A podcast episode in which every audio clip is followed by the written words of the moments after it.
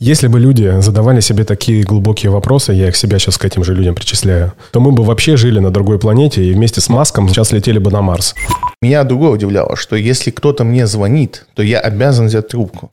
Что для тебя деньги? И, насколько я помню, ты ответил примерно так. Да ничто, пыль. Мечтай в одну руку, а сри в другую и смотри, какая быстрее наполнится. Всем привет! Это подкаст «Инвестбро». Подкаст, где мы говорим о финансах, инвестициях и немного о жизни. Меня зовут Стас Корецкий. Я серийный предприниматель, владелец трех успешных бизнесов и квалифицированный инвестор. Вместе мы делимся своим опытом и размышляем, как стать богаче и умнее. Ну, или одно из двух –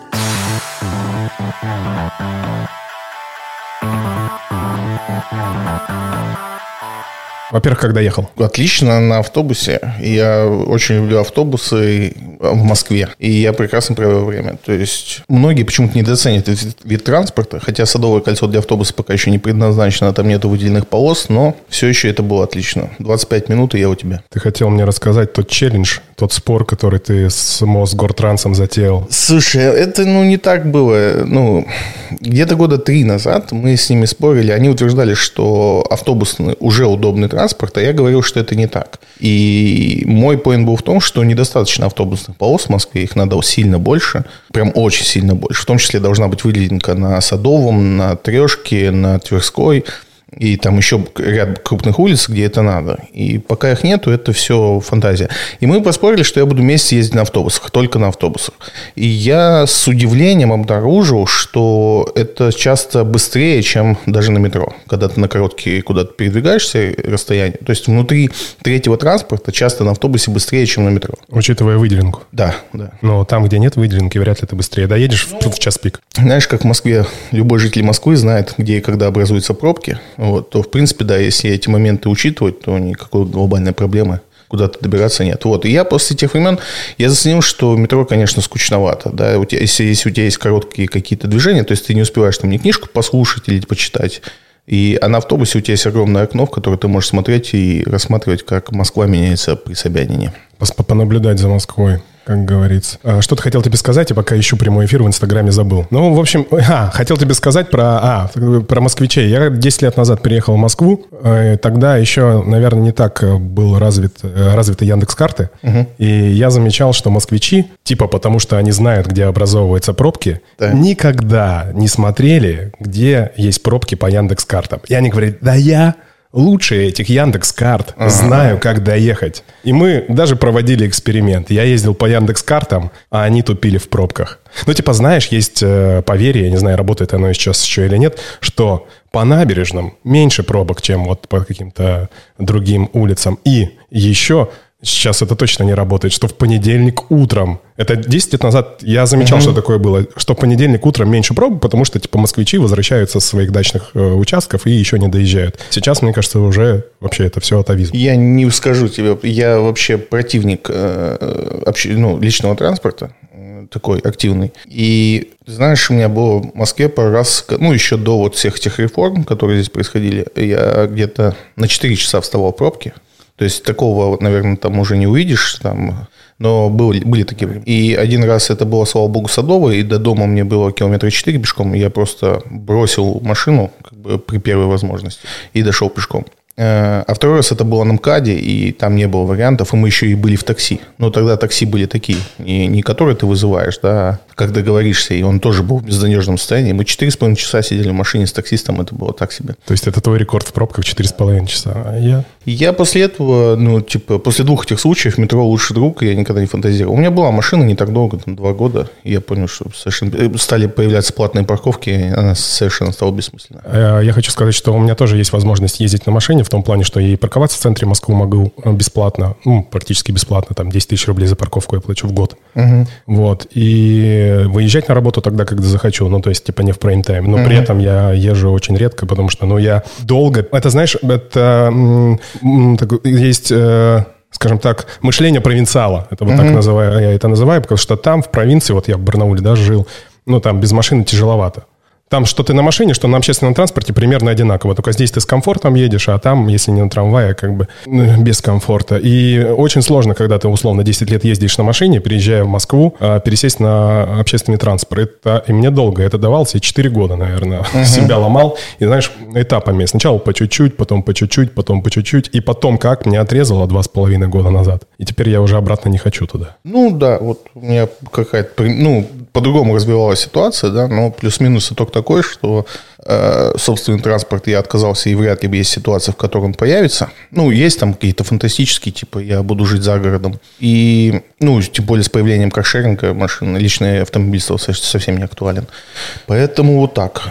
И как бы автобус, да, одна из тех штук, которые я люблю. Я между собой там не сравниваю электробусы, автобусы для меня они все хороши. Трамвай, троллейбус. Ну, трамвай тоже люблю, но в Москве, к сожалению, беда с ним. И хотелось бы сильно лучше с этим делом. Но с, с, с трамваями беда. Троллейбусы меня очень волнуют. Я не знаю, почему все переживают, что троллейбусов больше нет в Москве. Я эти переживания не разделяю.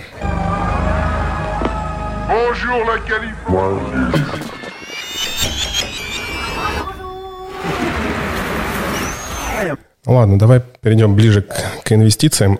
Во-первых, э, я хочу сказать, что прошлые подкасты, которые мы с тобой записывали, оставили во мне неизгладимое впечатление. Знаешь, как есть, когда сериалы смотришь, там есть э, в начале идет какой-то трейлер, говорит, previously, э, в предыдущих сериях. Так. так вот, э, когда мы говорили про кибербезопасность, и Пашка, наш один из ведущих, посоветовал ассистента, которая, электронного секретаря, который отвечает на звонки, я подключил его и понял, что это на самом деле чертовски удобно, потому что ты сказал классную мысль, заметь, что из 8, из 10 звонков 8 это полный трэш, тебе звонят да? там вот, я подумал, нафига я вообще на это время трачу, даже несмотря на то, что у меня определитель есть. Ну и а, а, поставил электронного секретаря, 200 рублей стоит, через Телеграм подключил, и все, она сняла с меня еще больше, ну, то есть дала мне еще больше времени и свободы это в контексте того, что мы не просто записываемся, а мы чему-то обучаемся, еще и на людям какую-то полезную информацию даем.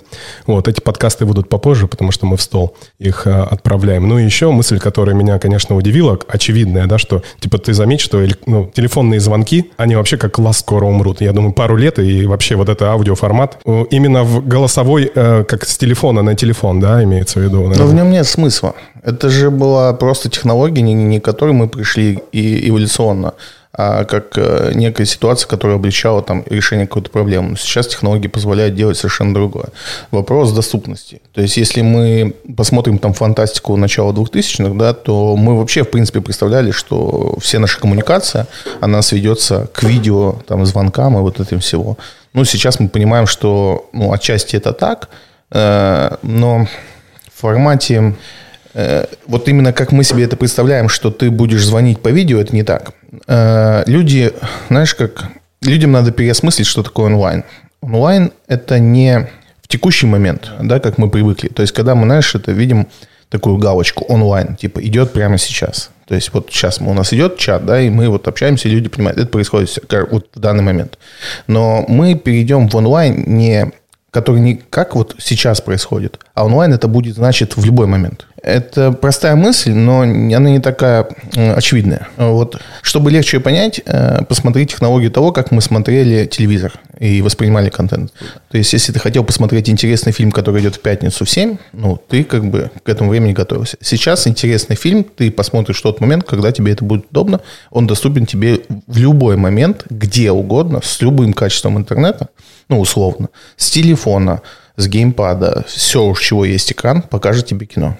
Вот мы движемся в этом направлении. То есть у нас коммуникация между человеком, она не выстраивается к возможности позвонить в любой момент. Она будет выстраиваться к возможности позвонить с любого устройства, то есть связаться с любым видом э, того, как ты себе это хочешь. Хочешь с видео, хочешь с аудио, хочешь текстовое сообщение, хочешь голосовухи кинь.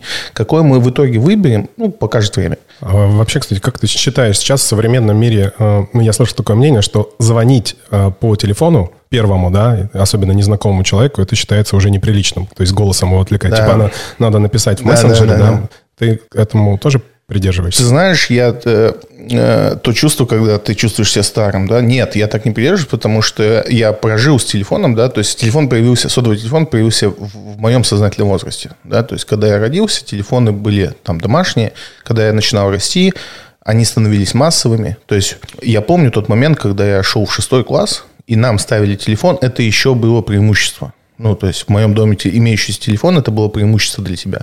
А потом я понимаю, помню, ну, они при мне пришли пейджеры сотового телефона, и сотовые телефоны стали доступными, да, и тогда не считалось зазорным э, звонить и меня другое удивляло, что если кто-то мне звонит, то я обязан взять трубку. Понимаешь, вот этот момент, что, типа, почему я обязан? Ну, то, что у меня есть сотовый, и я вижу, что мне звонят, это не значит, что я должен взять телефон. Первые годы по кайфу было разговаривать. Да. И а вот сложилось это впечатление, против которого я был. И сейчас я часто замечаю, что перед тем, как мне позвонить, э, люди пишут мне, типа, можно ли, могу набрать, знаешь, стандартная история. Современный цифровой этикет. Да, да, да я не разделяю. То есть я, я понимаю, что я так не пишу. Я могу так написать, если, допустим, поздно, да, или я понимаю, что человеку неудобно говорить, а я хочу обсудить голосом, я могу кинуть, там, написать, давай голосом, ну, как бы, в таком формате. Но если я, мне надо быстро что-то решить, я наберу, не задумываясь. То есть у меня нет такой, как бы, идеи, что надо сначала написать. Ну, супер. И э, это мы обсудили по, по подкаст про кибербезопасность. И э, идея, которая у меня в голове, которую ты э, отверг, но я считаю, что нельзя никакие идеи на мозговом штурме отвергать. Так. Про инвестирование в индексы угу. и про гениальную простоту. Ну, угу. там, да, как я рассказываю, как я инвестирую сейчас в индексы, да, э, то есть у меня... Э, с карты каждый месяц списывается определенная сумма, я там инвестирую через специальную компанию. Не будем говорить про какую, не, не так важно. Вот, и помнишь, я предложил, а давай попробуем, подумаем во всяком случае, и сейчас мы закинем, кстати, это в эфир, почему нет, ну, эту идею в эфир, может быть, кто-то нам подскажет, а как э, сделать какой-то сервис, э, который бы помогал э, людям с автоплатежом инвестировать в, ну, там, выбранные ими или советуемые нами индексные фонды по определенным, например, алгоритмам. И, и, и я тут провел несколько встреч случайно, и в том числе поговорил с чуваком, э, который э, специализируется на разработке ботов э, в Telegram. Uh-huh. Telegram. И я за телегой вижу вообще будущее определенное, в принципе, учитывая то, что там открытый API, и у меня часть роботов, которые на битке торгуют, работают через э, телегу. И мне кажется, что этот сервис, особенно в, на первоначальном таком зачаточном уровне, можно точно запилить подключить э, через API э, телеги. То есть что нам для этого нужно? А, бота сделать в телеге не проблема, да, соответственно, нам нужно туда а, взять API у какого-то брокера, да, наверное, и взять API у какого-то банка. Желательно, чтобы банк и брокер были в одном лице. Угу. Вот, и каким-то образом это подружить все через э, Telegram-бота ну, заложив туда те алгоритмы, которые мы, например, с тобой зададим. Ну, условно говоря, закупаться каждый месяц там на определенную сумму, это пользователь э, назначает. И что можно делать? Ну, и при просадках определенного уровня докупаться, если, опять же, если человек разрешит докупаться э, на определенную сумму для того, чтобы, как ты сказал, обгонять немного рынок. Это угу. для тех ребят, которые хотят, ну, скажем, чуть больше рисковать, да, но при этом больше прибыль получать. Скажи, что ты про это думаешь? Да я думаю, что это будет. Э, ну, Тинькофф... Нет, не будет, мы должны это сделать. Не победишь, э, ты не победишь Тинькофф, потому что, смотри, как только это станет приносить какой-то разумный доход, э, каждый брокер... Мы им продадимся. Зачем ты им нужен? Ну, типа, угомонись. Они просто приходят в, в API. Саш, ну, ну, пожалуйста, я такой же фан... я, я фантазер, не надо меня опускать на землю. Я знаю, что ты можешь... Э, Нет, я тебе свою боль расскажу. Давай. А, у меня очень большая часть бизнеса в свое время и отчасти сейчас завязана на API других э, социальных сетей. И я вот эту всю боль много раз переживал, когда ты выходишь там, в том числе на очень, ну, достаточно большие доходы, а потом в какой-то момент тебе просто отрубают это, и все. И ты не в состоянии решить эту проблему. А у тебя там в том числе обязательства по ним. У тебя ты продал, ну, условно, ты продал этот бот 10 тысяч людям, а завтра он не работает. А ты эти деньги уже там, ну, условно потратил. Вот и все. Ты в состоянии, когда тебе надо вернуть все деньги людям. Ты убил время, репутацию, и, а ты, тебя же обвинят во всем. Бро, ну, я как считаю, если ты знаешь, в чем твоя проблема, ты как да. минимум на 50% на пути к ее решению. А нет решения. Ты, э, смотри, это нет, это вот, я не говорю, что это плохая идея, я тебе говорю, что это те, те идеи, которые мне не интересны.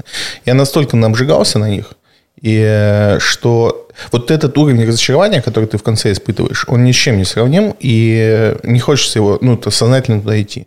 Я не говорю, что это плохая идея. Это идея хорошая, но вот я знаю, чем она закончится, и я туда не пойду. Я тебя услышал, и вернусь э, к тому вопросу, который мы тебе первый задали на подкасте, что для, что для тебя деньги. И, насколько я помню, ты ответил примерно так, типа, да ничто, пыль. Ну да. Типа того. А что тебе сейчас драйвит вообще? Что, что тебе интересно? если- Ничего.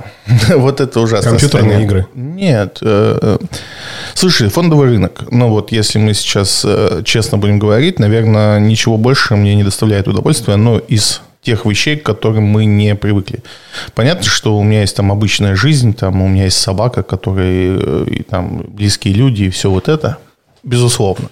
Но если мы говорим там о каких-то вторичных вещах, то это фондовый рынок в, большей степени. В меньшей степени э, меня заботит Хотя тоже, ну, как бы я увлечен этим вопросом. Очень много всего вокруг э, онлайн-образования. Потому что, ну, так или иначе, я представляю, что у нас нет другого пути. У нас все образование будет онлайн, э, пока мы до конца не понимаем, в каком виде и как. Но традиционные школы в том формате, в котором мы их знаем сегодня, они бесполезны, они ресурсоемкие. э, И единственная роль, которую они сейчас выполняют, Почему их до сих пор не закрыли? Потому что мы не знаем, как решить проблему, э, куда деть детей. Ну, то есть родители должны э, уходить на работу, э, а дети не должны оставаться дома одни. И вот э, школа отчасти решает эту проблему. Как только мы поймем, как это исправить, школы в традиционном виде перестанут быть нужны и иметь смысл какой-то. Слушай, я тебя приглашу буквально через неделю на запись подкаста с моим бро. Это такой мой ментор и учитель по хорошей жизни, Гоша, который очень сильно увлекается педагогикой, в том числе и воспитанием детей. У него трое детей, и он прокачан очень сильно, во всяком случае для меня, потому как нужно воспитывать детей, как лучше воспитывать детей, на его взгляд, ну, такими современными педагоги- педагогическими методами, в том числе, ну, нестандартными школами, нестандартными садиками и так далее и тому подобное. Я думаю, что нам будет интересно на эту тему поговорить. Да, конечно. Вот, возвращаясь к вопросу о драйвах, э, смотри, я не вижу, ну, я не сторонник идеи того, что м, тебя должно в жизни что-то драйвить. Э, я сторонник идеи того, что в жизни тебе не должно ничего раздражать. Этого можно добиться разными путями. Как бы я, ну, мне не интересны дополнительные там э, драйверы к чему-либо. То есть, э, и в том числе мое отношение к алкоголю, оно отчасти связано именно с этим. То есть, я не против алкоголя, но при этом, если вы четко понимаете, что вы делаете. Если алкоголь вам помогает найти драйв в жизни, если без алкоголя вам не весело отдыхать, э, алкоголь вмешивается в вашу жизнь. Для меня это неприемлемая история. Я за алкоголь, которым, в котором вы находите какие-то другие смыслы. В том числе там про наркотики, та же история. Да? То есть, если тебе драйва не хватает в жизни, ты ищешь его через э, экстремальный спорт, наркотики, алкоголь или какие-то еще такие штуки, я не вижу в этом смысла. Лучше найти э, спокойствие в жизни, чем драйв тогда. Из того, что я услышал, это фондовый рынок. И, и воспитание детей. Ну, так- не, ну так- воспитание детей в меньшей степени Педаг- педагог- как- ну, Онлайн-образование. Это Лайв, очень интересно. Да, и вот, кстати, ты же, по-моему, уже где-то в своих ресурсах заикался о том, что ты хочешь какой-то курс все-таки сделать. Я не хочу, я скорее... Тут, тут ситуация, что я вынужден. Э, Вот я каждый день, ну, у меня уже сформировалась какая-то группа людей, которые давно меня там читают или слушают в Клабхаусе. И у этих людей уже нету начальных вопросов, которые... Вот я тебе пример. Вот мне сейчас, час назад пришло сообщение, что купить, э, что думаете об индексах? И присылать два индекса. Один на S&P 500, другой на SPAC. В смы- в смысле, что я думаю? Ну, это типа два сумасшедших разных инструмента. Это какой-то человек, не который в комьюнити, Ну, да? видимо, да, потому что в комьюнити, конечно, такой вопрос был бы странным. То есть, если бы тех людей, которых я там уже узнаю по аватаркам, такой вопрос задал, я бы сильно удивился, потому что, ну, как бы, в каком разрезе ты хочешь слушать мнение мое по этому поводу? СПАК? Извините, там, ну, ничего рискови там, наверное, сейчас нету на фондовом рынке, да, там, S&P 500, который мы там вдоль поперек, мало того, что изучили, я уже тысячу всего наговорил про него, то есть я не знаю, сколько еще можно про него говорить. А этот человек есть, и, ну, как бы хочется, хочется ему что-то ответить. И таких много.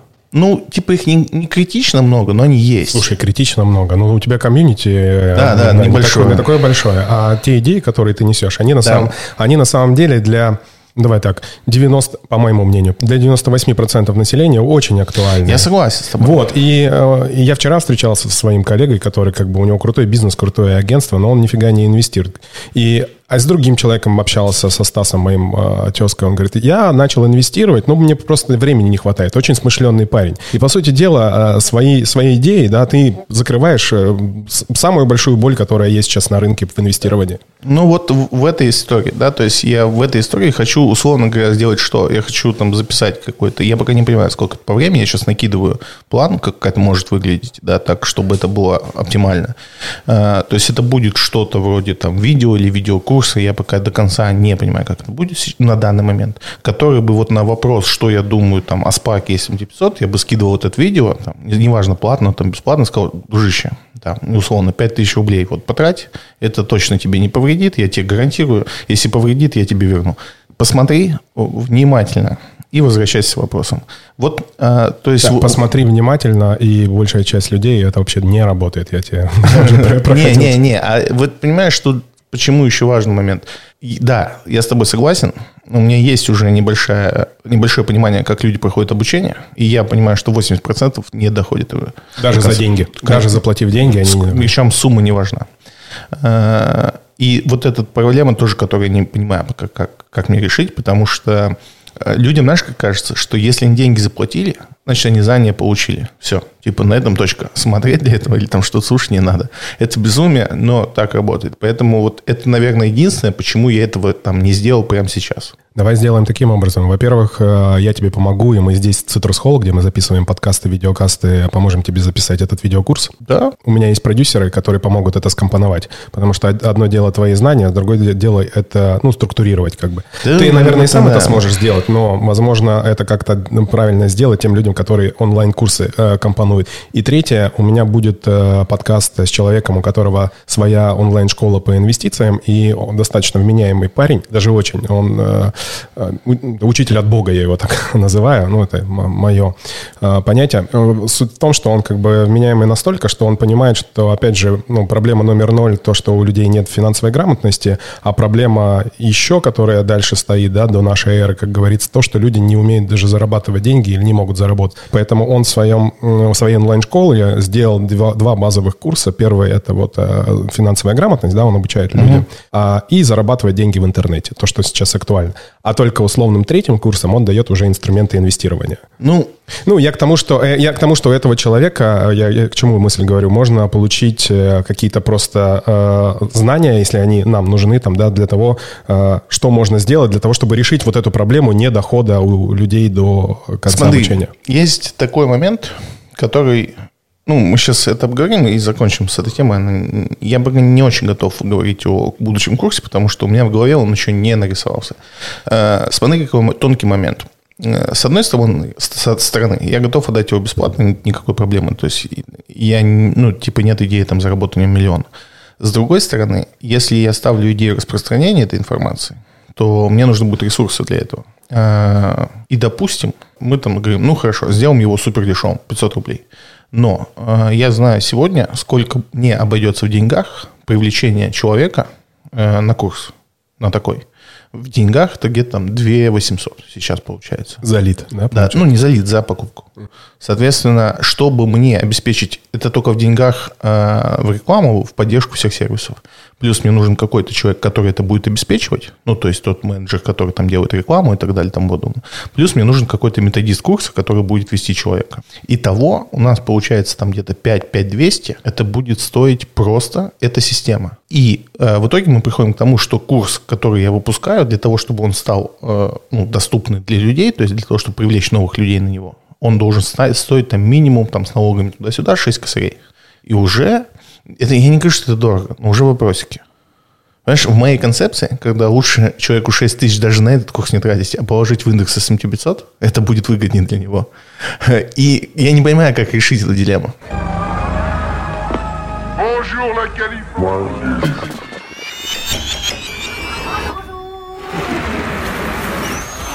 Я хочу тебе представить, наконец-то, спустя 24 минуты начала нашего подкаста, а, у меня гость, э, фамилию которого я два раза перепутал, давай третий раз, Александр Зимарин. А, молодец. Ну, ну я, э, причем я сегодня ночью проговаривал, у меня нетипично не ударим, потому что, еще раз говорю, у меня а, с, моя родная фамилия Басаргин, и типа Зимарин, типа, Зим, Александр Зимарин, все.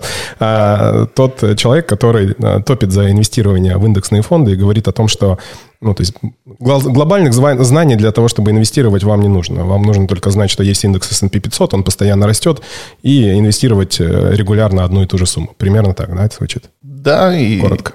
Да, абсолютно. Вот, э, мы сегодня э, с тобой хотим поговорить про такую тему. Это будет тема из двух частей, почему мы не инвестируем в хайп-проекты. Тем более, что эта тема сейчас на слуху. Она набрала определенный хайп, как бы это автологично не звучало, разорилась о боже, великая компания под названием Финика, соскамилась это называется, разорилась, соскамилась. Угу. Они там что-то пытаются вроде делать. Слышал, да, что там произошло? Я примерно? очень, очень прям за Финика очень слежу. Очень, очень рад или очень опечален, что а? Мне вообще больше интересно, как все люди сейчас, ну, что сейчас делают э, вкладчики. То есть мне интересно поведение толпы в этот момент. А, расскажу примеры своей жизни. Я познакомился на одном из бизнес-завтраков с девушкой, которая инвестирует, она и в роботов пробовала инвестировать, прогорела, ну, потому что в одного всего зашла. И, ну, такая, знаешь, инвестор на максималках, без головы. И она инвестировала в Антарес, который то тоже недели три соскамился или месяц назад. Вот, и Финика. 140 тысяч э, долларов у нее там а, погорел только у нее, плюс э, деньги партнеров.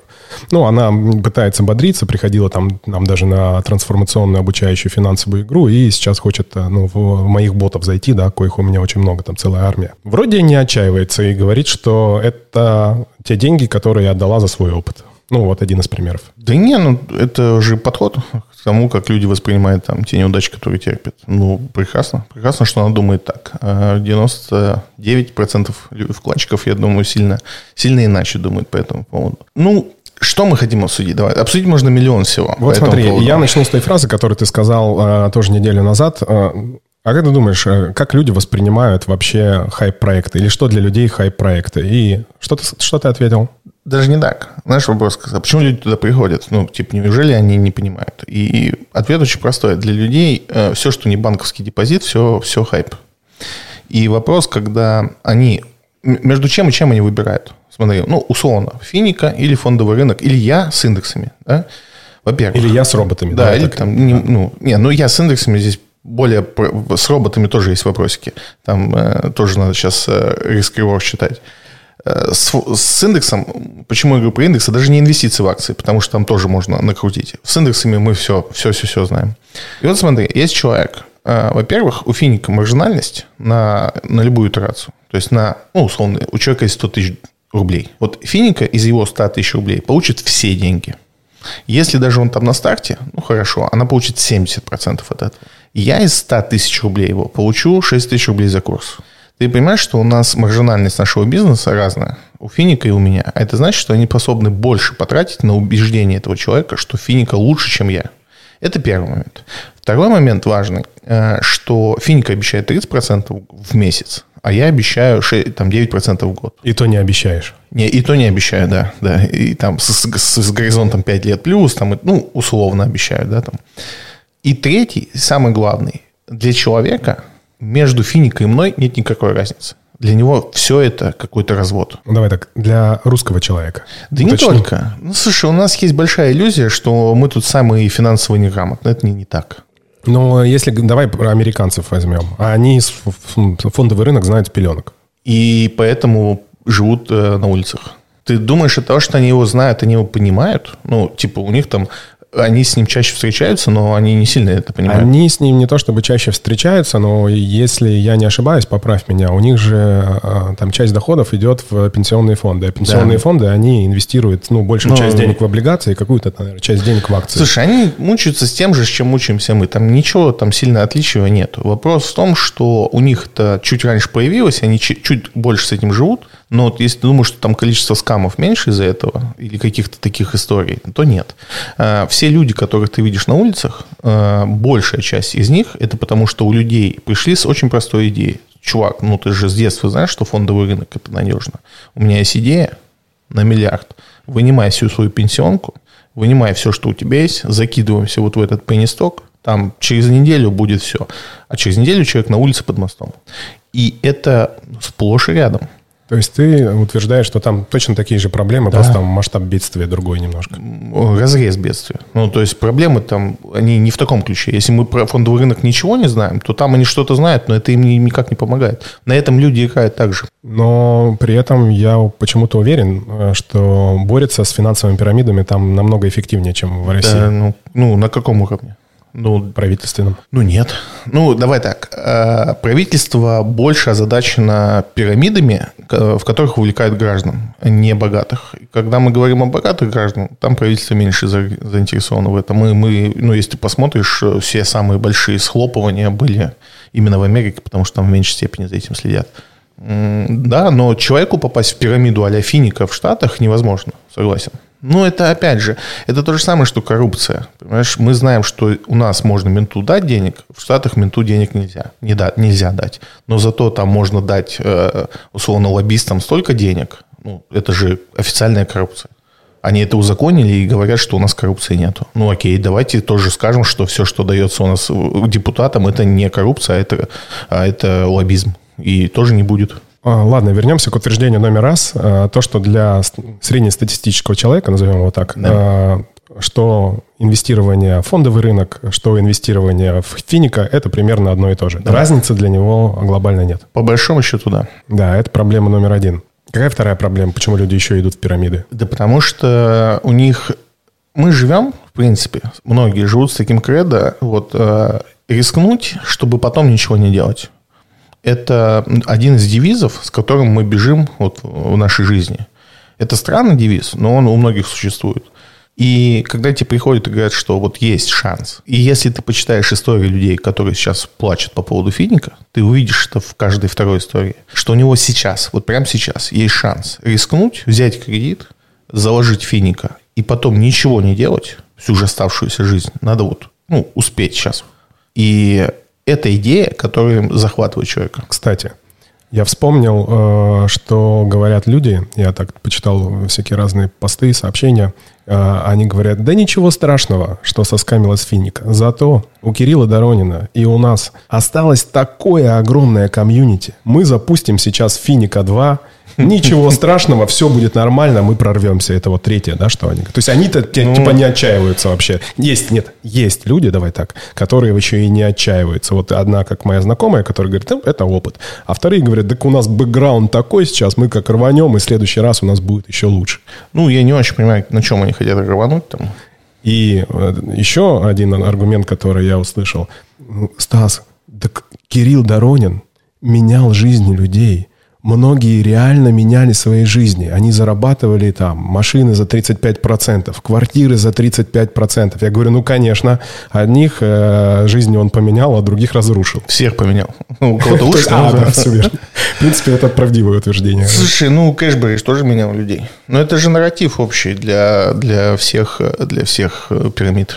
Ну, а как там же надо больше смысла. Всегда, ты же понимаешь, э, когда ты продаешь любую услугу, ты э, прежде всего э, сажаешь людей какую-то идею. Э, если ты будешь просто говорить про бабки, это никого не интересует, это мелко. Людям продают будущее. Будущее, в котором ты не работаешь. Ты а лежишь Финика какая была легенда? В смысле? Как, что, что? Ну, вот смотри, тебе говорили, ты не можешь себе позволить машину? Угу. Чувак, ты просто дурак. Вот, вот мы. Просто иди к нам, у тебя будет за 35% там. Это уже, ну, типа дальше. Это, ну, там же никто, знаешь, как тебе сказать, никто же не считает деньги, никто не думает. Ему просто говорят, типа, вот, ну, э, кто, вот, давай так, кто такой среднестатистический человек, который хочет машину? Это которого там, и у него нет ее, да, ему не хватает на нее. Не хватает, как правило, не, если бы ему не хватало 100 тысяч, это бы не была проблема для человека. Ему, как правило, не хватает сильно больше, чем а, там половина от машины. Потому что даже половина уже идут люди в кредиты и берут. А вот когда у тебя есть 20%, условно говоря, на машину. Ты, а тебе говорят, что осталось чуть-чуть, то есть еще 15. Вот тут появляется шанс. И человеку, ну, то есть машина это же только начало. Дальше тебе говорят, там, у нас есть вот это, там же у них продуктов там. Я, я никогда, ну, глубоко до скама я не нырял туда, там же у них даже есть чудотворные какие-то эти штуки, которым надо мазаться и не будешь болеть. Это уже диверсификация. Да, да, да. Они вообще отдельную линейку запустили. Да, да, да. Реклама. Продукт называется Дорониум, основан да. на продуктах серебра. Выпей и излеч... излечит он тебя от всего. Вот. Даже от импотенции. Мужики, налетай. Знаешь, когда я, я подписался на Доронина месяца 4-5 а, назад. Мне стало интересно. Я его вообще позиционирую как вот такой современный Мавроди. Я на него смотрю.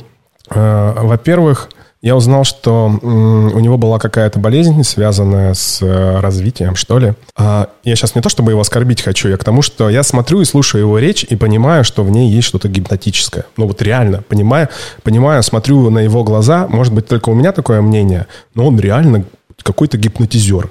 Ну, не может человек, э, если ты не Кашпировский, не Мавроди, вот так много все-таки. И э, вот эта пирамида, помимо той легенды, которая была финансовая, построена в том числе еще на личности этого человека. Ну, я не соглашусь с тобой. Не соглашусь не потому, что ты не прав, а потому что я не знаю.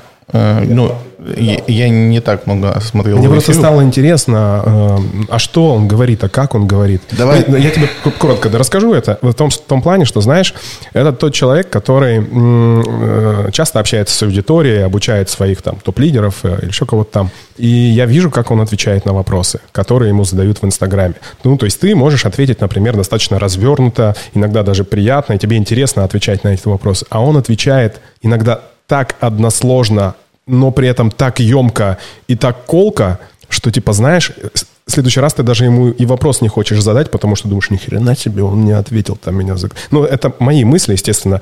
И он э, таким образом, в том числе, и вот как давай так, я зомбирует этого населения, он прям реально их зомбирует, и они все его любят, потому что он поменял их жизни в хорошую или плохую сторону. Смотри, э, есть такое понимание, как навыки публичных выступлений. Это, ну, Я проходил.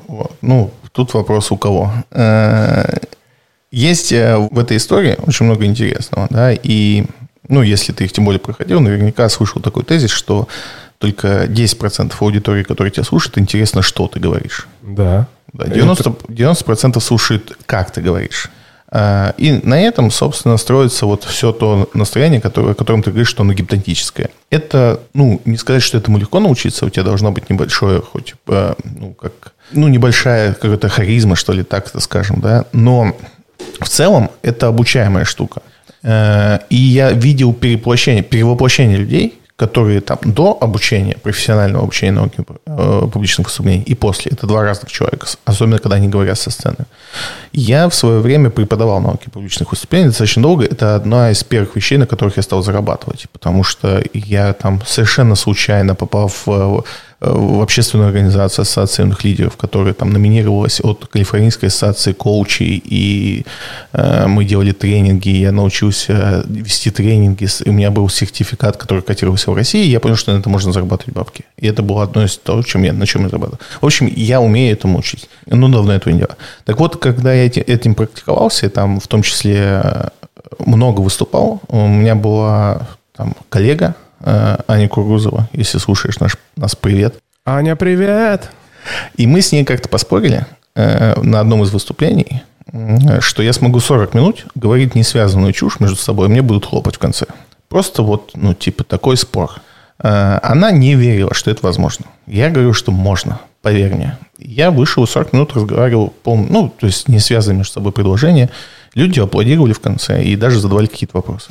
То есть они там какие-то смыслы все-таки нашли. Э, поэтому ты по большому счету, и это тоже факт, можешь вообще говорить что угодно со сцены. Важно, как ты это делаешь. Саша, я с тобой спорить не буду, потому что у меня был двухдневный интенсив, нас вывозили там вообще отель, селили э, в двухместные номера с незнакомыми людьми. Это, как же называлось, э, школа бизнес-коммуникации, что ли. И там как раз, подтверждая эту мы, твою мысль, нам в самом начале показали вот этот пирог, который разделен на три части. Э, и сказали, что вы всегда находитесь на сцене. Ну, то есть когда бы вы ни что ни говорили, вы всегда на виртуальной сцене. Когда встречаетесь с человеком в ресторане, вы как бы на сцене, да, и выходите. Когда вот мы подкаст записываем, ну, неважно, да, либо вы на сцене, на сцене.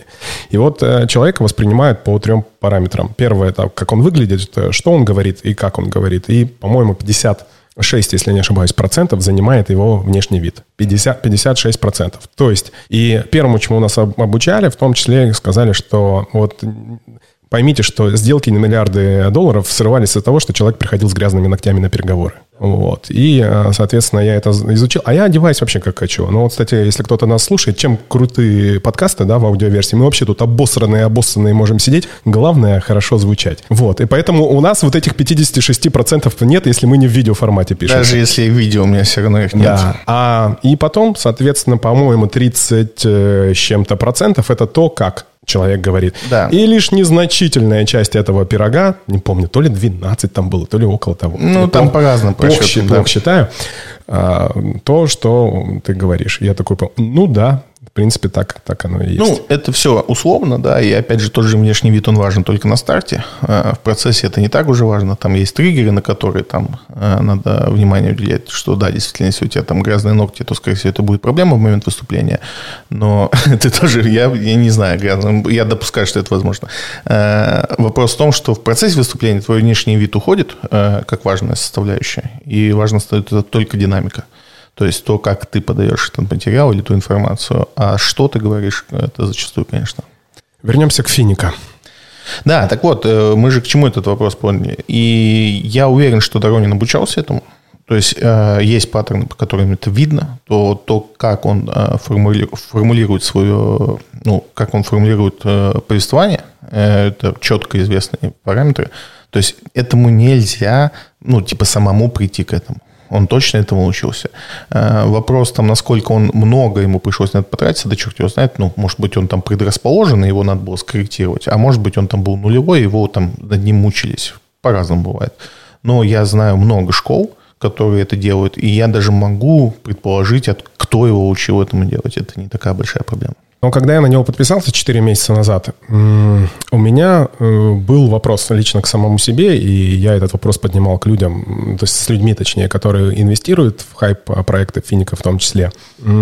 Например, у меня на протяжении года уже есть инструменты, э, которые дают мне доходность э, кратно больше месячно или по году, нежели чем Финика. Да? 35 они процентов, да? Или 30 в месяц Наверное. платит. Вот. И э, Доронин в той легенде, которая есть в Финика, говорил, что у нас есть трейдеры на Форексе, э, трейдеры на крипте, uh-huh. в том числе и алгоритмические инструменты типа роботов, которые там зарабатывают. И мы все-таки как бы нормальные белые пушистые, мы действительно делаем высокие проценты и частью этих процентов дели, делимся, да. По сути дела, я так подумал там, да, то есть я же свечку не держал, вот у него есть такая легенда. И я, э, будучи внутри этого рынка, имея такие же инструменты, по сути дела, мог создать компанию Стасико, Угу. пылесосить деньги из э, своих знакомых, из знакомых знакомых и гарантировать им, ну, там, те же 30%, получая в месяц Подожди, я же не, я не делать мог. так бы я делать так бы не стал. Тебе но... нет, в этом нет никакого смысла. Ну да. Ну, Если ты делаешь 30% в месяц, тебе никто не нужен. Тебе не нужны деньги. Ну, ты понимаешь, что ты там удваиваешь капитал за 3 месяца? Ты Понятно. каждые 3 месяца удваиваешь капитал. Если ты сегодня, ну, типа, давай, представим, что ты вот никто, звать тебя никак, но ты делаешь 30% в месяц. Да я просто отдавал э, отчет себе, что это конечно. И, по сути дела, 19 мая часть из этих инструментов там, да, у меня полегло. Но при этом, ну, я же фиксировался постоянно, да, и как бы деньги выводил, выводил, Нет, выводил. смотри, мы знаем инструменты, там, допустим, в том же фондовом рынке, которые дают там сумасшедшие доходности. Та же опцион, о, опционная торговля. Сумасшедшая это сколько? Ну, там можно 300 в день делать. 300 процентов, да? да? Но mm-hmm. вопрос в том, что она, конечно, с точки зрения капиталов, ну, то есть ты не можешь, ну, ты можешь там на 5 тысяч рублей там веселиться, а вот на там 25 тысяч рублей там уже веселья нет э, и так далее. То есть это всегда имеет какие-то ограничения. Когда ты, когда кто-то говорит, что он делает 30% в месяц без каких-либо ограничений, у меня вопрос, зачем ему деньги со стороны? Он три раз в три месяца удваивает свой капитал. Зачем? Это очень легко посчитать. У него же миссия была то, действительно, что типа я людям помогаю, я хочу поменять их жизнь, хочу помочь купить квартиру и машину. И, и, это понятно, гонево было, но возможно. Нет, так я, я, я просто, ладно, смотри, извини. смотри, подожди, очень простой вариант. Ты год зарабатываешь по своей схеме, дальше к тебе приезжает Баффет на поклон и, и взять у тебя интервью. И ты в интервью Баффета говоришь, а теперь я хочу помочь этому миру. И все, да, я тебе верю. Потому что с такой доходностью Баффет едет к тебе брать интервью. Все же логично. Но у меня 8-9 месяцев была доходности больше. Я могу по API ключам э, это показать. Еще раз, смотри. Одно дело, когда ты говоришь, она была, но могла и не быть. Да, это я осознаю. Ну, а когда ты говоришь, у нас 30-100 пудов, и это еще что-то им там остается, то есть фактически у них больше. Основная у меня, моя мысль была о том, что, по сути дела, вот легенда, о которой он говорил, я, будучи человеком рынка, я в нее могу поверить, потому что частично поверить, да, кроме того, что это может долго происходить, что такие инструменты, о которых он говорит, они есть, и а вдруг он говорил правду, подумал я. Вдруг они действительно используют трейдеров, да используют нет. такие инструменты и зарабатывают сверхдоходность и частью делятся. Вот а, какая мысль была у меня. И учитывая то, что я с этим человеком не знаком, знаешь, как я всегда выводы окончательные делаю – я хотел бы поучаствовать в этом разговоре, побыть хотя бы третьей стороной, там, да, услышать, как эти переговоры были, и потом лично сделать выводы. А так, по сути дела, это лишь э, ну, догадки, которые я могу делать на основе того, что я слышу и вижу. Смотри, ты можешь верить этому человеку. Э, ну, он может говорить, я зарабатываю 30% в месяц уже на протяжении двух лет. И, ну, как бы мы можем думать, что это маловероятно, но это возможно. Почему? Мы можем на рулетке постоянно выигрывать. Ну, есть вот такая опция. Если ты везучий человек, ты можешь постоянно выигрывать. Сейчас ты расскажешь про человека, про камень, ножницы, бумага, эту теорию. Да и я могу много чего, у меня таких примеров миллион. И вопрос в том, что когда мне приходит человек и говорит, я зарабатываю на игровых автоматах, а такое было, я зарабатываю на, там, э, на рулетке и так далее. Я не то чтобы ему не верю. Вопрос в том, что я понимаю, что это закончится это не может математически продолжаться бесконечно долго. Также, когда Финика говорит, что мы гарантируем 30%, у нас есть примеры на рынке э, такого роста в более простых инструментах. Возьми фонд привычных размещения от э. Он вырос на 420% в моменте за меньше, чем год.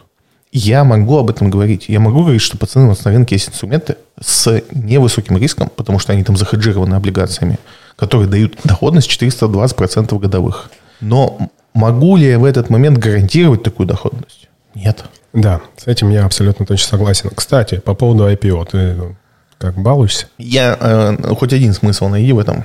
Ну, есть ну, фонд первичных размещений. Я его и начал покупать. Ну, я вот. продал себе IPO до марта месяца и начал запив покупать. Вот когда кто-то мне объяснит, э, чем участие в конкретных IPO лучше, чем э, покупка этого фонда, ну, если мы хотим такой риск, вот найди хоть какие-то аргументы в этом, я начну покупать IPO.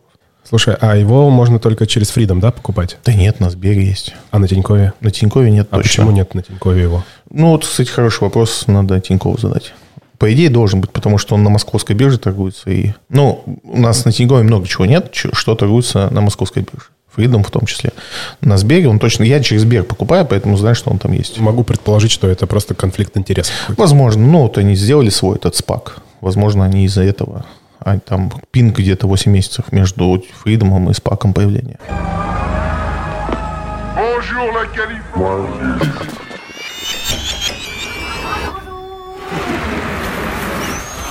Ну так и вот, а, опять же, вернемся к нашей основной теме. Почему я вообще не инвестирую в пирамиды? Ну, вот так вот. Uh-huh. Да? Ну, во-первых, потому что м- я считаю, что это не экологично, это деградирует это, точнее, ведет тебя к деградации, и это uh-huh. тупиковый путь, ну, про то, что мы говорили, что рано или поздно это а, прекратится, и много останется несчастливых людей. Ну, и плюс это стервятничество, да, прям в чистом виде, когда есть какая-то туша, кто быстрее успел поклевать а, ее, тот первый и наелся. А чем от трейдинга отличается? Вот это и хороший вопрос, это та дилемма, которая у меня а, в голове всегда а, сидит, в том плане, что ты имеешь в виду, что все равно есть люди, которые заходят на хаях, нет, э, трейдинг это же в чистой... Смотри, твой заработок на трейдинге – это потеря кого-то другого. А в инвестициях на акциях? В инвестициях ты получаешь деньги из-за того, что капитализация компании растет. Людям она сделала хорошо компания, из-за этого у нее стало больше денег, ты стал богаче. А в трейдинге ты получаешь деньги, когда кто-то их теряет. То есть, если вернуться к крипте, за которую я топлю, если ты купил, например, какие-то монеты, Абсолютно. то это, ну, как, как акции покупать. А если я, например, торгую руками или торгуют мои роботы, то я получаю деньги тех людей, которые э, их потеряли, ну, там, по стопам, да, у них сработали. Нет, в крипте все потеря денег кого-то. Там нету капитализации, там нет продукта внутри. Это в чем, собственно, и большая претензия там многих инвесторов в криптовалюте, что в ней нет денег. Это искусственное. Ну, как нет денег, поясни. Так. Ну, они стоят столько, не потому, что они э, столько стоят, а потому что люди верят, что они должны стоить столько, как ну, доллар. Э, в биткоин в, своей, в своем абсолюте не имеет никакой ликвидности. Он никому не нужен. Он ну, ни... так это и новая криптоэкономика. Это, ну, не, мне кажется, нельзя сравнивать то, что было, с тем, что вот есть. Ты можешь не сравнивать. Я тебе к чему? Смотри, если в какой-то момент э, люди скажут, окей, я хочу обналичить то, что я имею, там 5 биткоинов, что ты получишь взамен? Ничего. Если я покупаю... Кто, кто что? Ничего. Смотри, ну, смотри, пример. Я, допустим, сейчас владею там каком-то... Ну, я столько не владею, но, предположим, 10% алоросы. Я говорю, все, мне надоело. Они говорят, у нас денег нету. Я говорю, ну, давайте что по имуществу. И они мне там отдают там свои заводы, алмазы, которые у них там сохранились. Я это как-то могу продать. Ну, то есть я получу что-то взамен своей доли. Когда ты биткоин попадешь в такую же ситуацию, что ты получишь? А почему я должен попасть в такую ситуацию? Мы ее просто фантазируем. Ну, подожди. Ты же фантазируешь о новой экономике. Но почему я должен попасть в такую ситуацию? Так, эти, эти биткоины есть уже, они уже намайнены, они никуда не денутся, я кроме понимаю. того, что ты можешь потерять э, это доступ к, к этим э, биткам, или у тебя их украдут. Смотри, это то же самое, что представь, что есть редкое растение, которое один раз в год цветет. Так, опять. Аллегория отца. Это моя любимая. И вот этот цветок стоит миллион долларов только потому, что он э, редкий, его мало. Но стоит ли он столько? Нет. Ну, это просто цветок. Но мы решили, что он будет стоить столько. Все редкие вещи так оцениваются. Много чего. Вопрос не в этом.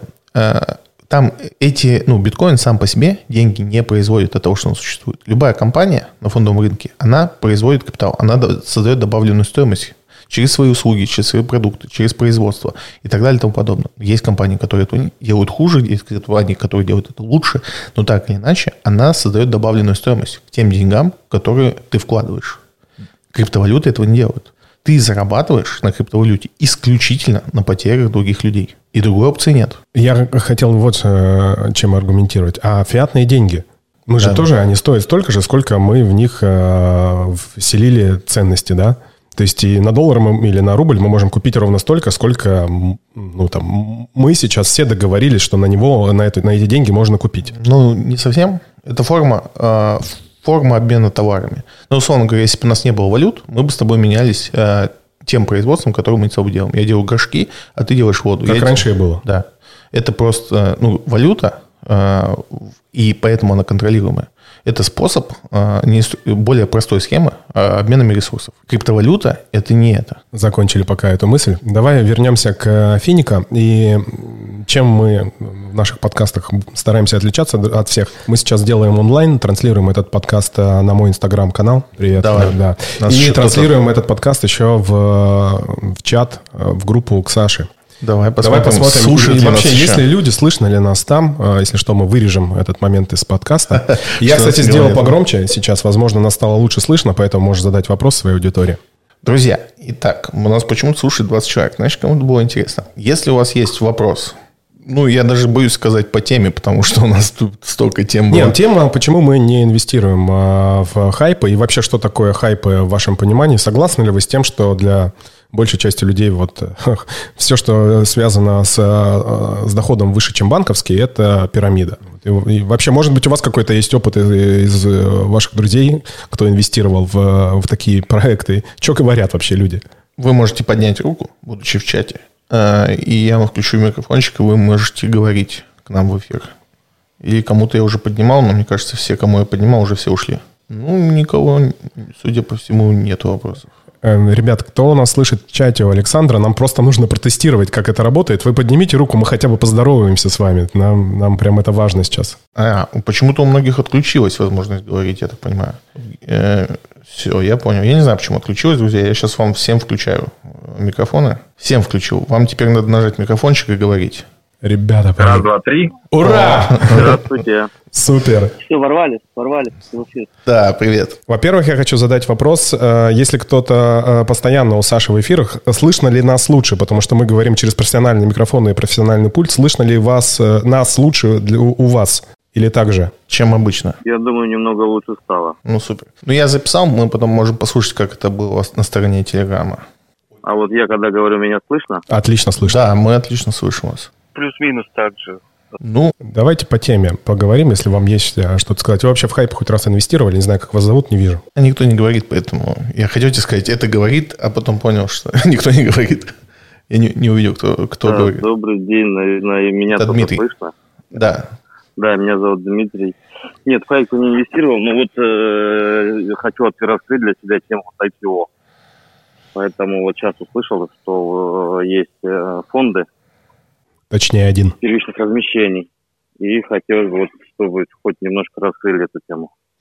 Ну, там немного, что об этом можно говорить, на самом деле. Эм, Смотрите, с IPO, с точки зрения анализа и подхода к тому, как в них участвовать, э, ну, если мы возьмем все модели того, как, как их оценивать, то мы очень быстро придем к мысли, что это почти всегда рулетка, и почти всегда это такое на тонких ощущениях. То есть есть IPO, которые заведомо известно, что будут плохими, но то есть мы видим э, проспект э, по IPO и понимаем, что компания переоценена безумно, и она выйдет и будет падать, ну, очевидно. А бывают компании неочевидные. Эм, но есть два момента, которые вы должны понимать. Э, те, кто пытаются с этим играться, как правило, имеют доходность на уровне 15-16% годовых. По крайней мере, те кейсы открыты, которые мне удавалось у людей получить. Ну, 15% годовых э, это так себе история, когда у тебя такой огромный риск. Я могу свой кейс сказать, но это, наверное, тоже не репрезентативно будет. В 20-м я сделал спокойно 30. Ну, это 20-й год, там, мне кажется, вообще можно было... Индекс 26 сделал. Ну, чтобы ты понимал, насколько ты плохо. Ну, то На есть, 4% лучше индекса. ну, и ты считаешь это достойным Ну, результатом. учитывая то, что это был мой первый год, да. Ну, давай так. э, Почти все домохозяева э, в прошлом году обогнали индекс. Поэтому, ну, типа, come on. Но ты использовал для этого супер рисковый инструмент, и при этом обогнал индекс на 4%. Не кажется ли, что есть подвох? Эм, И в этой истории я не понимаю, что... Ну, у нас есть в России, опять же, инструмент, который называется фонд первичных размещений, который сделал Freedom э, как некий побочный, э, как некое побочное решение там сейчас долго объяснять, зачем они его сделали, но точно не для того, чтобы торговать. Но он стал достаточно популярным, достаточно быстро. Вот он давал на февраль 420, сейчас он подупал, э, чуть больше года, ему год и один месяц, там, в районе 230 он по году дает. В любом случае безумно много. Э, И при этом они там хеджируют риски через покупки облигаций. Э, И те деньги, которые не участвуют э, в IPO, э, лежат в облигациях. И в целом он не может схлопнуться. То есть нет модели, в которой он там превращается в ноль. И в итоге мы получаем такую ситуацию. Если мы хотим добавить э, доходности, в том числе риска в наш портфель, мы можем взять этот фонд. Он такой один классный на весь мир. Реально нет аналогов. Ну, это запрещено с точки зрения закона. Э, Вообще, ну, типа, нельзя. Как закона э, Всех, всего. всех стран. То есть уровень...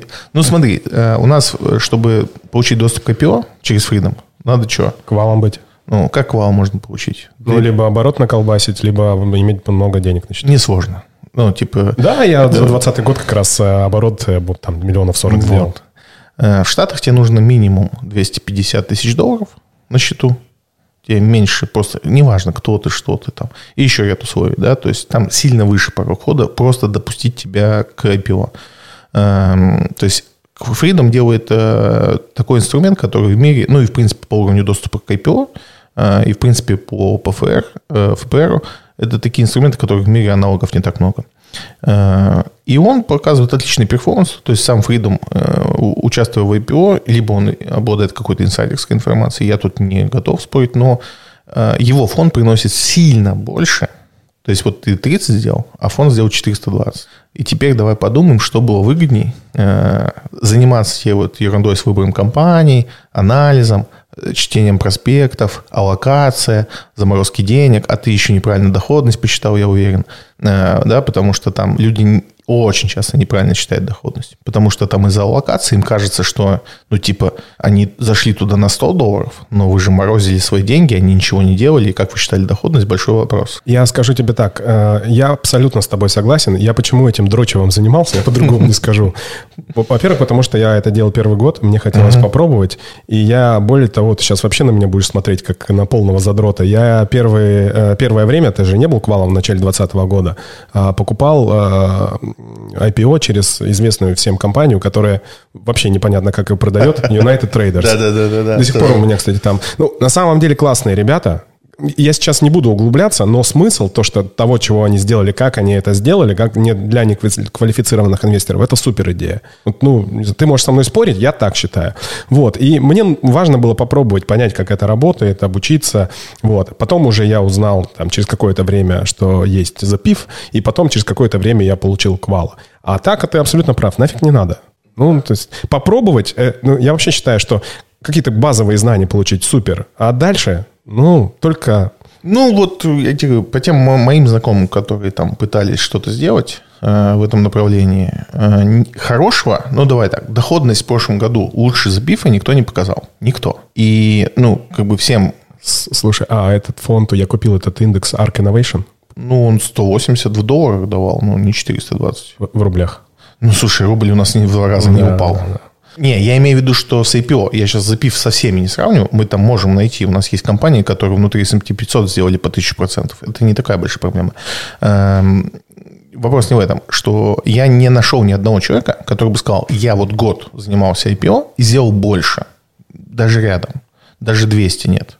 И у меня вопрос к ним. Вы классные, но зачем вы тратите свое время на то, что приносит вам денег меньше? Если бы люди задавали себе такие глубокие вопросы, я их себя сейчас к этим же людям причисляю, то мы бы вообще жили на другой планете и вместе с Макс, Маском сейчас летели бы на Марс. Сто процентов. Да, но мы делаем какие-то безумные вещи, которые вообще никому не нужны. Давай вернемся к твоей аудитории, к твоему чату. Есть еще э, ребята, которые хотят задать нам вопрос? Есть люди, которые поднимали руки, им разрешил говорить, поэтому если вы хотите задать вопрос, самое время. Напоминаю, что сегодня мы обсуждаем тему Почему мы не инвестируем в хайп-проекты, в пирамиды, такие как, например, Финика, или такие как IPO, потому что, как мы выяснили, что большая часть людей считает, в том числе и такие проекты, где ты зарабатываешь больше, чем банковский депозит, это тоже пирамидами. Вот. Ну, в чистом виде в IPO я тоже уже не инвестирую, а вот в индексный фонд, э, который сформирован из IPO-продуктов, я инвестирую. Что там есть, ребята? Ну, пока никто не спрашивает. Ну, Друзья, за... давайте, последняя попытка. Если вопрос на любую тему уже давайте. Э, говорите или поднимайте руки и говорите. Если кто, кто не знает, что надо сделать, чтобы говорить, надо нажать кнопку «Включить микрофон». Самое главное, что мы с тобой протестировали, это работает, это круто. В следующий раз мы будем это делать вообще с, э, на лету.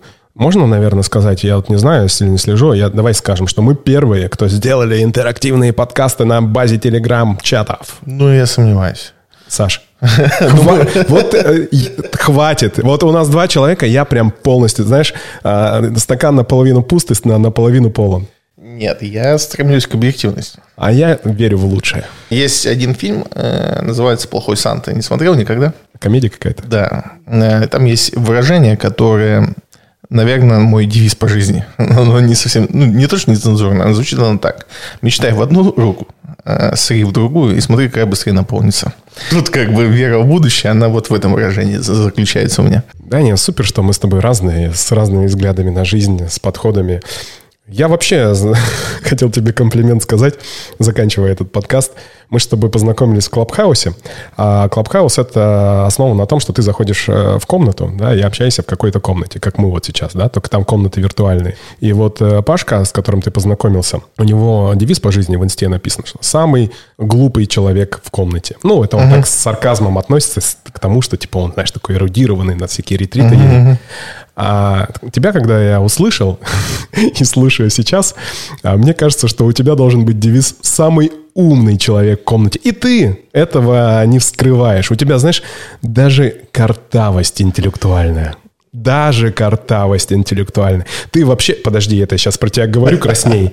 Ты вообще, я тебя, я тебя называю а, ду, э, не Дудем, хотел сказать, Друздем, Александром Друздем от инвестиций. Вот ты для меня именно такой. Все, это у тебя а, для меня будет а, так, Такое сравнение. Вы меня все захвалите, я зазнаюсь, и все Считаешь будет плохо. ты себя самым умным человеком в комнате? Никогда в жизни вообще нет у меня такой мысли. Я могу что-то знать, да, я, я осознал, что я иногда знаю много чего, чего знать не надо. И особенно не надо знать нормальному человеку. Но я очень просто пытливый. То есть, если я что-то не понимаю, меня это может увлечь, я могу отключиться вообще от мира, пока я не разберусь в проблеме. Ну, типа, мне так моя голова устроена. Э, и иногда это вот заводит в какие-то вещи, и про которые ты знаешь и не должен знать. Такое есть. Но сказать, назвать умным нет. Я знаю людей, которых я считаю умным, и по сравнению с ними я всегда как бы, ну, типа, очень глупо выгляжу, особенно когда мы о чем-то, ну, там, высоком говорим, нематериальном, да, то есть, поэтому нет, такой, как бы, у меня нету. Поэтому я к себе на подкаст э, начал приглашать людей, которые во много раз умнее меня, во всяком случае, по моему мнению, и мне так комфортнее быть самым глупым человеком в комнате. Ребята, это был подкаст «Инвестбро». Э, со мной сегодня был гость, который, я надеюсь, будет почаще приходить э, на этот подкаст, во всяком случае, как ему будет по кайфу. Э, сегодня мы говорили о том, почему мы не инвестируем в хайп-проекты, в пирамиды, сказали свое мнение.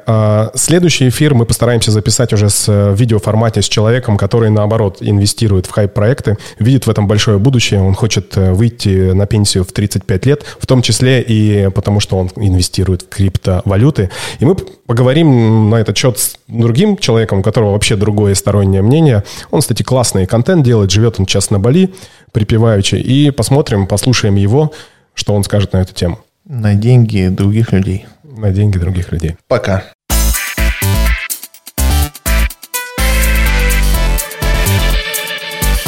Спасибо, что дослушали этот подкаст до конца. Подписывайтесь на нас э, в своих любимых подкаст-агрегаторах. А также мы будем крайне благодарны, если у вас найдется несколько минут, и вы поставите нам свою оценку. Мы, конечно же, надеемся на максимальную 5 звезд в Apple Podcast. Это позволит нам э, понять, что нам нужно делать по-другому, или наоборот понять, что все мы делаем правильно и вам все нравится, и послужит неким мотивирующим фактором для того, чтобы записывать новые выпуски. А также подписывайтесь Подписывайтесь на нас в социальных сетях. Ссылки мы оставим в описании к этому подкасту.